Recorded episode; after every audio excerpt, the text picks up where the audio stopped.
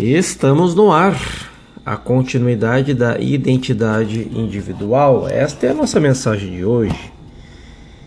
Então já vamos direto ao ponto e Joel já trata esta mensagem com a questão do questionamento. São dois questionamentos, ou três talvez. Agora chegamos à pergunta que ficaria evidenciado a você e a mim, porque este é um questionamento. Você acredita que estaria vivendo como indivíduo se nunca tivesse vivenciado o nascimento humano?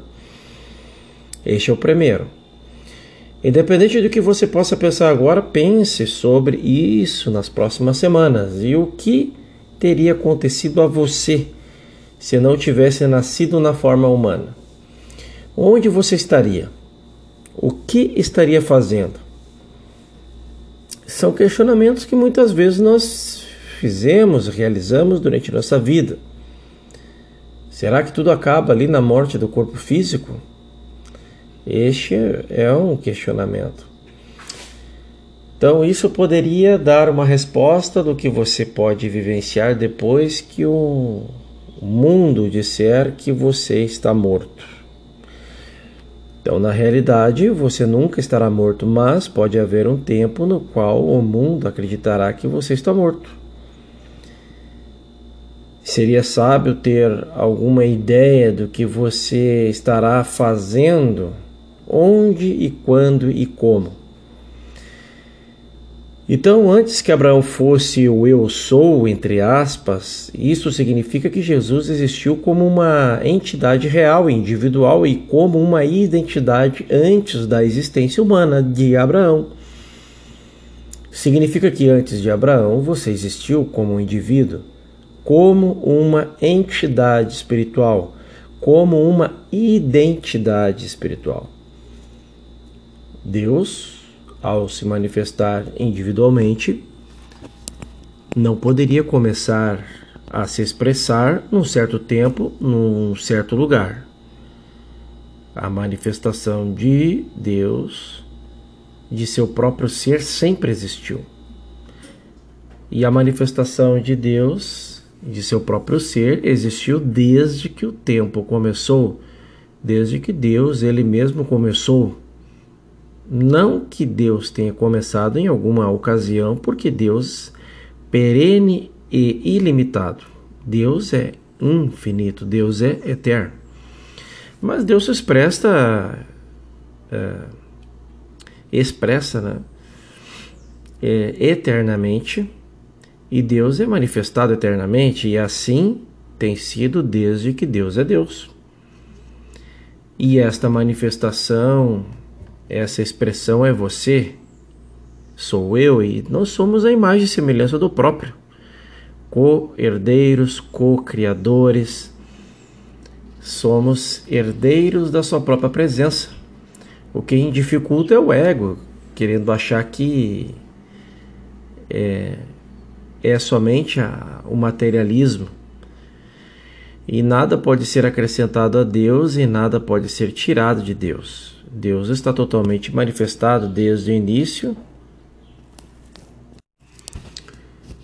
E se ele é manifestado desde o início, portanto, se você é a entidade de Deus em qualquer forma, a identidade de Deus ou o indivíduo de Deus antes que Abraão fosse, você tem a identidade consciente. Eu tenho a identidade consciente individual, já que Deus a tem. E isso é eterno para provar o que eu digo. Então, abre aspas. Eis que estou convosco todos os dias até o fim do mundo, fecha aspas. Em outras palavras, uma vez que Deus é Deus, Deus se individualizará ou se expressará individualmente, como ser individual, como ser espiritual. Você vê como não tem sentido olhar para um ser humano e começar a pensar na sua idade ou em sua condição? Isso é um belo questionamento. Essa imagem que está diante dos olhos é a ilusão do sentido humano. O fato de estarmos unidos e sermos de todas as partes do mundo, representando quase todas as religiões, com vários graus de educação e formações diversas, é a indicação suficiente de que em algum lugar no caminho tocamos uns aos outros, na consciência. Nós existimos antes desta dessa experiência. Como poderíamos ser uma mente de um espírito e consciência se em algum lugar, de algum modo, não tivéssemos tocado uns aos outros na consciência? Este também é outro questionamento.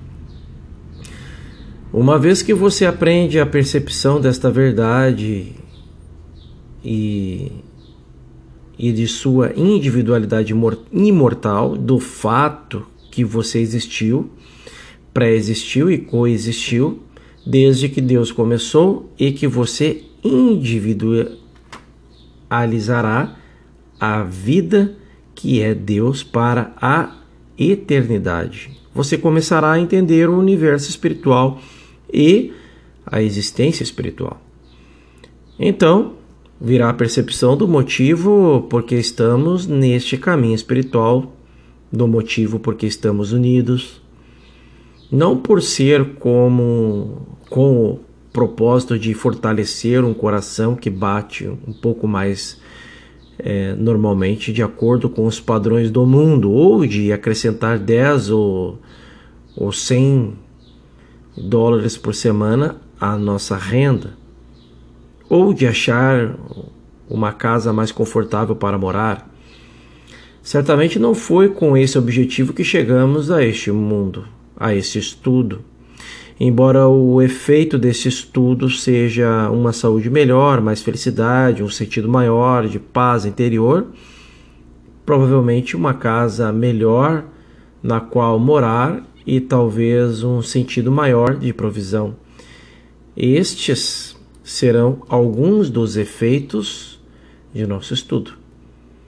Mas o propósito real é de nos despertar para a nossa identidade verdadeira e de nos despertar para que, quando estivermos despertos, o vejamos como ele é e ficarmos satisfeitos com a sua imagem. O ele, entre aspas, para quem devemos despertar e o que devemos reconhecer é a nossa própria identidade espiritual como Cristo, nossa consciência a consciência crítica, nossa identidade como filho de Deus, como a imagem e semelhança espirituais de dele, de Deus. É o nosso ser individual, a nossa identidade espiritual que devemos despertar. Essa identidade existiu e coexistiu com Deus desde o início. Essa identidade individual continuará a ser você e eu, individuais até o fim do mundo isto é, até que todos os conceitos mortais desapareçam e percebemos o universo espiritual. Esta foi a visão de João. Esta foi a visão de Paulo, que escreveu sobre uma casa preparada por Deus e não por mãos de homens, uma casa eterna. Essa identidade espiritual é o eu que existiu por todos os tempos e que continuará a existir no tempo que virá. Então, de acordo com os valores humanos, todos prezamos o amor materno e o amor paterno, assim como o relacionamento entre pais e filhos, mas sabemos por experiência que eles não são sempre tão bonitos como às vezes são retratados.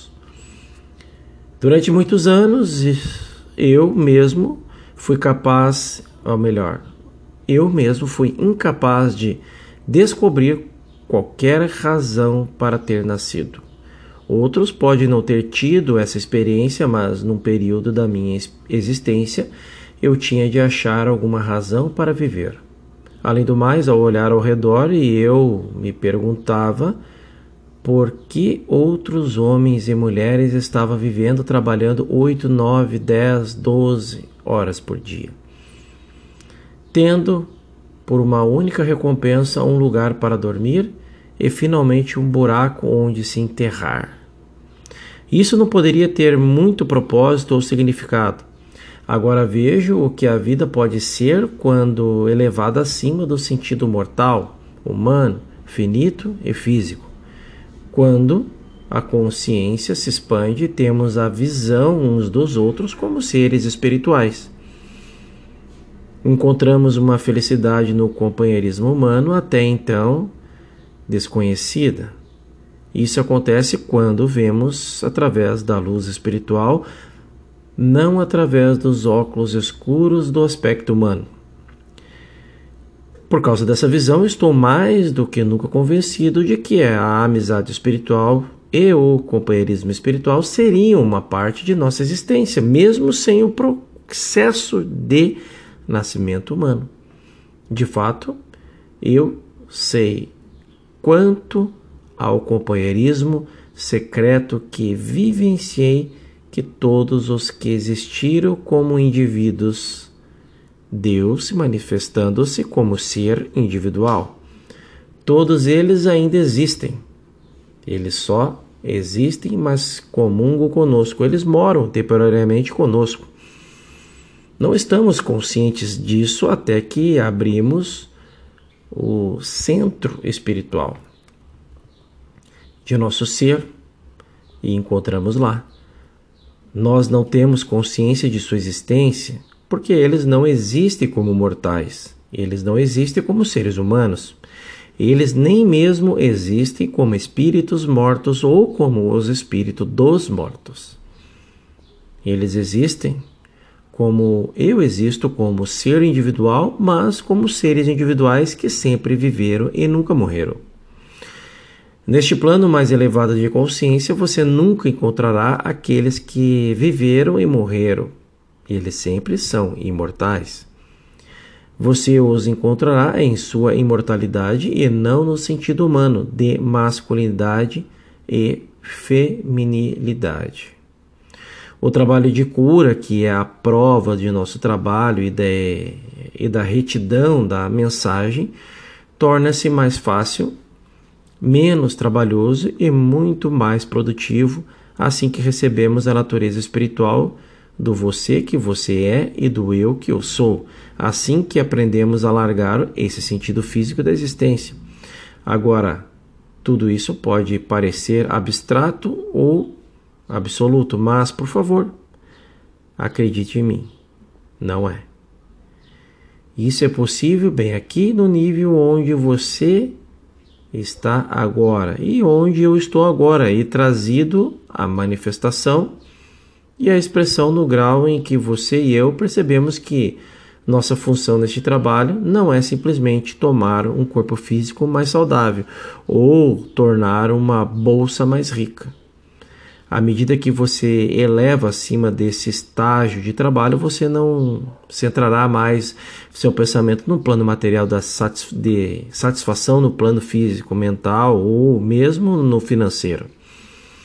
Então você começará a visão espiritual e encontrará um mundo totalmente novo. Este mundo novo aparecerá aqui como aperfeiçoamento de aspectos humanos. Aparecerá como aperfeiçoamento é, de um corpo ou de uma bolsa, mas não será o aperfeiçoamento de qualquer coisa. E você saberá disso. Você considerará que esses efeitos externos não têm nenhuma importância porque saberá que eles são apenas a tradução da lei divina em termos humanos. Assim que você abrir a consciência ao influxo, descobrirá que o Espírito irá realmente à frente e fará para você o que você humanamente esperou fazer. Finalmente descobrirá que, não raro, terá muito a fazer sob o aspecto humano, que sempre o Espírito irá à sua frente para tornar retos caminhos tortuosos, para fazer estas coisas que até agora você pensou que teria de fazer. O espírito é uma realidade. O espírito é um poder. Até agora nós simplesmente falamos, mas daqui em diante temos que realmente é, suscitá-lo e observá-lo a trabalhar. O Espírito é Deus e o Espírito é a verdade. O Espírito é onipresente, onisciente e onipotente. Uma vez que tenhamos o sentido consciente da presença, ela viverá nossas vidas.